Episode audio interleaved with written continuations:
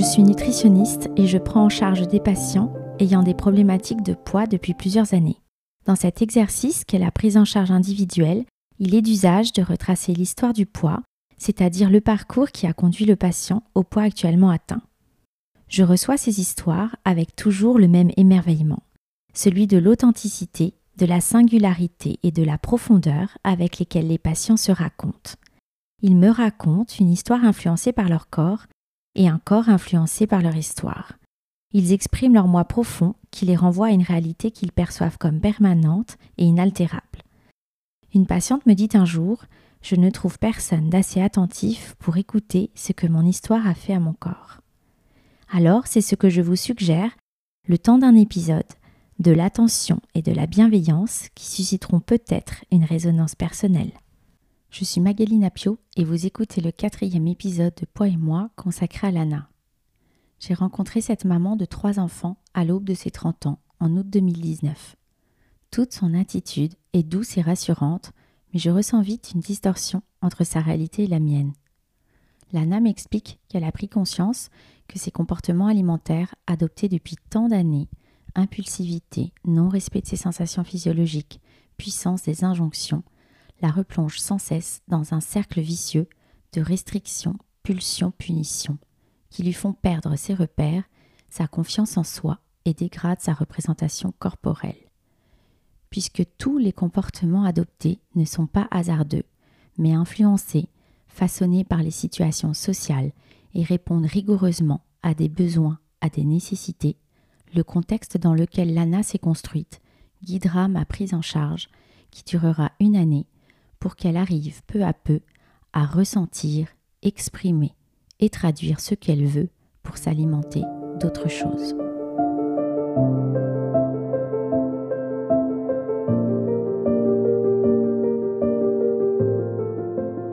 Je m'appelle Lana, j'ai 32 ans et suis maman de trois enfants. Je suis née à Tours. Ma mère vivait encore chez sa maman, mon père chez la sienne. Lui ne voulait pas d'enfant, je pense que ma mère espérait qu'un enfant comblerait un manque chez elle. Je suis arrivée par surprise, mais c'est dans ce contexte que j'ai vu le jour. J'étais très fusionnelle avec ma mère. Pas de sucette, pas de doudou, mais ce besoin de contact constant. Ma mère tentait de sauver son couple et essayait d'apprendre à mon père à prendre ses responsabilités. En vain. Très vite, à l'âge de deux ans, nous avons quitté Tours pour nous installer à Toulouse. Nous étions presque voisins de mon grand-père maternel, qui était alors pédopsychiatre et qui m'a beaucoup aidé à me construire en tant qu'enfant dans cette famille atypique. Il m'a apporté une figure masculine, a essayé de mettre un cadre, des repères, en instaurant des rituels, tout en étant d'une grande écoute et en maintenant le peu de lien présent entre mon père et moi. Ma mère travaillait beaucoup pour avoir juste de quoi vivre. J'étais donc la première arrivée, la dernière partie à l'école. Je restais tout de même très entourée. Nous avions établi un planning, où chaque jour, c'était un membre de la famille différent qui venait me chercher à la garderie et me ramener chez mon grand-père en attendant que ma mère rentre du travail. Là, c'était un rituel bien rodé. Je prenais un goûter avec la personne qui était venue me récupérer. J'avais un oncle à l'université, une tante au collège, la femme de mon grand-père et lui-même qui travaillaient dans le même cabinet médical. Ils rentraient tous à un horaire différent, prenaient tous un encas en rentrant, et je goûtais avec chacun d'eux. C'était mon petit moment privilégié avec chacun. Ensuite, ma grand-mère par alliance préparait le repas. Des légumes à la cocotte minute. Je l'aidais à éplucher. Puis ma mère arrivait et me ramenait dix bonbons de la boulangerie. Un de chaque sorte. Je n'en mangeais que neuf, car il y avait un réglisse que je n'aimais pas. Mais j'aimais qu'elle me prenne un bonbon de chaque. Alors celui-là, je le donnais à qui le voulait. Parfois nous restions manger chez mon grand-père. Parfois nous rentrions. Ma mère ne mangeait pas le soir chez nous, se contentant de finir mon assiette. Elle a toujours fait très attention à préparer des repas équilibrés, je mangeais des repas variés, bien proportionnés, avec peu ou pas d'aliments sucrés et industriels, type gâteaux, chips ou autres. J'étais une enfant assez difficile, très tyrannique, colérique et capricieuse. Ainsi, ma mère se retrouvait parfois obligée de céder à mes caprices, car elle était très fatiguée par son propre rythme. Elle n'avait pas le permis, passait beaucoup de temps dans les transports, était seule pour assurer le ménage et moi-même. Très vite, elle s'est remariée avec l'homme qui m'élèvera. C'était son voisin de tour qui venait à la maison un week-end sur deux, lorsqu'il n'était pas en voyage professionnel. Il était militaire et partait beaucoup. À cette époque, mon père venait me voir une fois par an. Nous mangions au restaurant, puis il repartait. Je n'avais que peu d'appels, voire pas du tout. J'ai peu de souvenirs de cette période, quelques bribes. Je me comportais vraiment très mal avec lui, testais les limites, parce que j'avais cette sensation que je ne pouvais pas moins le voir. Alors à quoi bon faire des efforts et bien se comporter? J'ai aussi le souvenir d'avoir parfois eu peur, car j'avais l'impression d'être seule face à un inconnu. Ma peur lui faisait de la peine, et il essayait de me convaincre de ne pas demander à ma mère de partir. À cette époque-là, j'avais trois-quatre ans. J'étais seule au restaurant avec lui, mais nous nous servions du téléphone du restaurant dans lequel on mettait des pièces. J'ai fini par appeler mon beau-père papa, car c'était celui qui, à mon sens, jouait ce rôle. À six ans, j'ai déménagé car ma mère s'étant mariée. Nous vivions maintenant tous les trois. Quitter Toulouse, où j'étais très entourée, avec beaucoup de rituels, a été un vrai choc pour moi. Cela s'est manifesté par beaucoup de colère, de caprice. Mon beau-père a réglé cela comme il l'aurait fait à l'armée. Une véritable dictature s'est mise en place, avec beaucoup de brimades, de sanctions, de punitions, tout n'était que rapport de force. Les repas étaient très conflictuels. Je devais finir mon assiette, que j'aime ou non le plat. Ainsi, je pouvais passer trois heures assise à table, car mon assiette n'était pas terminée. J'ai vite compris que pour avoir la paix, je devais me soumettre. Ainsi, que j'aime ou non, je mangeais l'assiette qui m'était servie. J'en avais parfois des nausées, mais je mangeais. Je ne disais plus rien. Ma mère ne s'est pas interrogée plus que cela. Ça l'arrangeait également. Cela revenait donc à abandonner une partie de moi-même, de qui j'étais, comme si je n'avais pas le droit d'exister. Déjà parce que mon histoire faisait que ce n'était pas mon père qui m'éduquait, donc j'étais redevable de cet homme, qui a accepté une tâche que mon père refusait de faire. Mais en plus parce qu'en me demandant d'obéir à tout va, sans avoir mon mot à dire, il n'y avait plus de place pour ma personnalité. J'avais donc cette impression d'être moins bien que les autres, parce que mon père n'avait pas voulu de moi, et de ce fait, cela impliquait que je devais me faire petite. C'est un peu comme si j'avais moins de droits que les autres, que je devais accepter ce qu'on me donnait sans broncher. J'ai toujours été gourmande, ma famille aussi, mais très vite j'ai commencé à manger par compulsion. Le fait de céder à mes pulsions faisait que j'avais la sensation de maîtriser quelque chose, et non d'être juste dans l'application de ce qu'on voulait que je sois. J'avais des envies, j'y cédais, donc j'existais. Là, c'est moi qui décidais. La nourriture était alors associée à la vie, et je ne mangeais pas pour vivre, qui reviendrait à subir, mais parce que je mangeais, je vivais. Je devenais donc actrice de ma propre vie. J'avais appris à manger comme un automate, que j'ai faim ou non, que j'aime ou non, et cela s'est étendu en dehors des repas, ou même pendant. Je ressentais le besoin de manger jusqu'à en avoir la nausée, comme si j'avais besoin de me remplir, pour remplir tout ce que je n'avais pas, de l'affection, de la gentillesse, de la présence paternelle. Je vivais très mal cette absence car ne la comprenais pas. Ma mère me disait sans cesse que mon père ne m'appelait pas, ne m'avait pas reconnu à la mairie, dès ma naissance, n'avait jamais été présent. Je ne comprenais pas ce ressenti et ces problèmes d'adulte dont elle me faisait part. En même temps, elle est toujours restée très secrète sur sa vie avec, me disant qu'elle n'avait jamais été en couple, ce qui était faux, me demandant de ne pas parler de mon père aux voisins, aux amis. Ainsi, comme j'appelais mon beau-père papa, tout le monde pensait que c'était mon père biologique. Cela créait une véritable incompréhension, qui accentuait un manque. Là encore, j'avais l'impression qu'il fallait que je taise mon histoire, donc qui j'étais. Encore une fois, je ne pouvais exister en tant que tel. Il fallait que mon histoire colle à ce qui était attendu de moi. Plus tard, à l'âge de huit ans, j'ai commencé à aller chez mon père biologique en vacances. Il était alors en couple et sa compagne avait une fille de mon âge. Je pense qu'étant plus grande, j'étais beaucoup plus autonome, et cela lui convenait mieux. Plusieurs émotions se mélangeaient. La liberté, car chez lui tout était permis, la curiosité, de connaître ma famille, mon histoire. Je cherchais des réponses à son absence, que je n'ai finalement jamais trouvées, car il avait ses propres problèmes et n'était pas capable de m'en apporter. Chez lui, c'était l'inverse de chez ma mère. Aucune surveillance, aucune règle. J'étais livré à moi-même. Je cherchais des réponses à mon histoire, que je n'avais pas.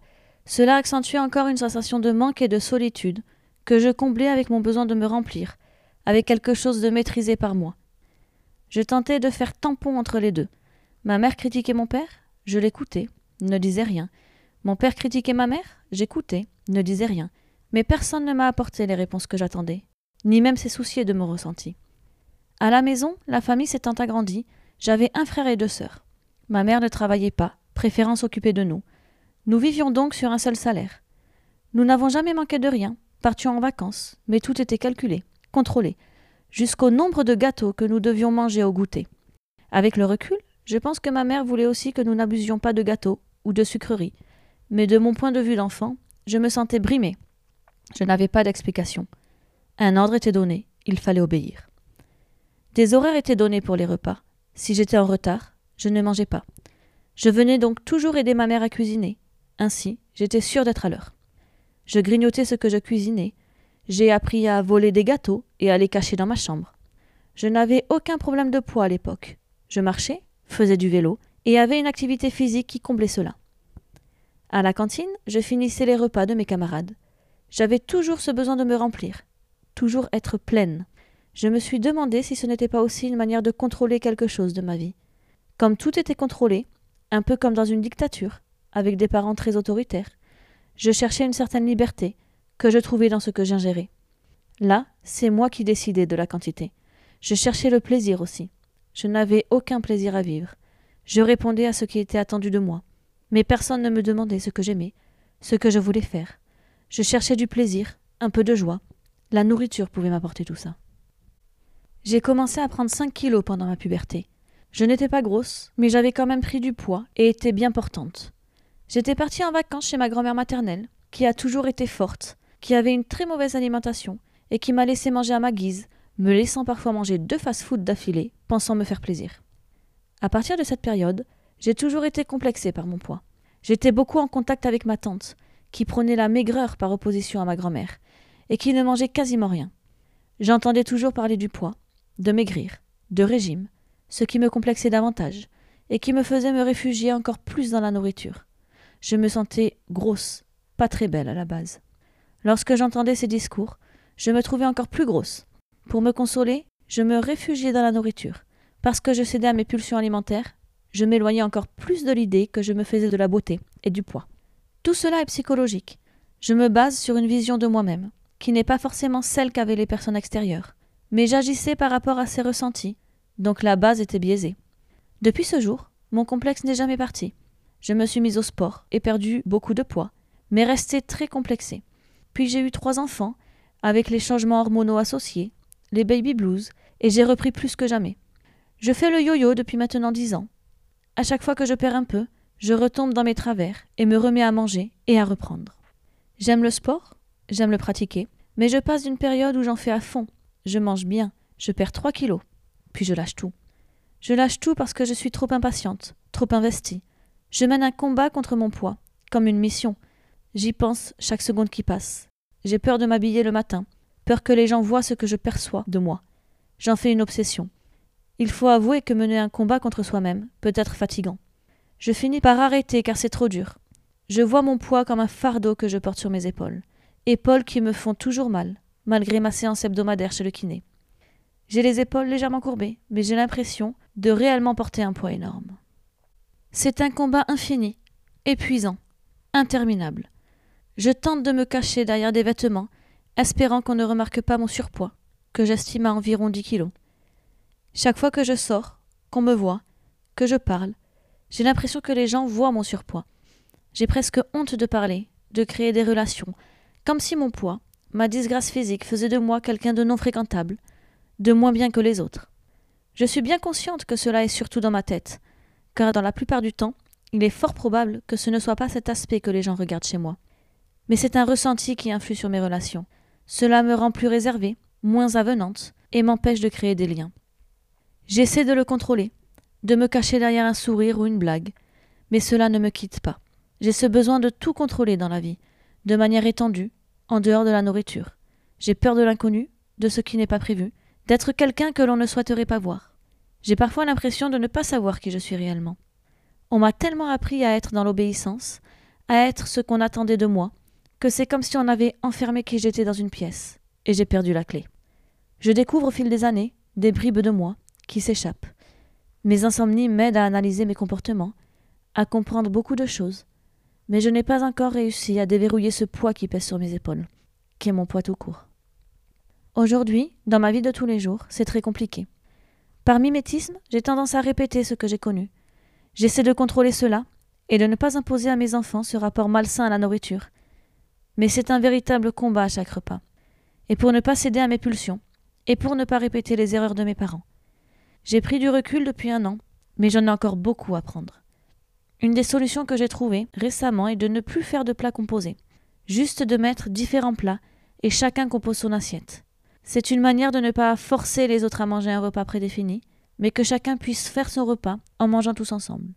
Chacun peut décider en fonction de ses goûts, de ses envies. C'est un moyen de laisser les autres vivre. Parfois c'est dur, parce que ça m'empêche de contrôler. Mais ça, c'est mon combat à moi, et je ne dois pas y mêler mes enfants. Je n'ai pas de solution miracle, juste un message pour les adultes de demain, celui de ne pas mettre en place un rapport de force, mais de laisser place à l'interrogation et l'expression de l'enfant, car toutes les incompréhensions ressenties enfant vont générer les problèmes d'adultes.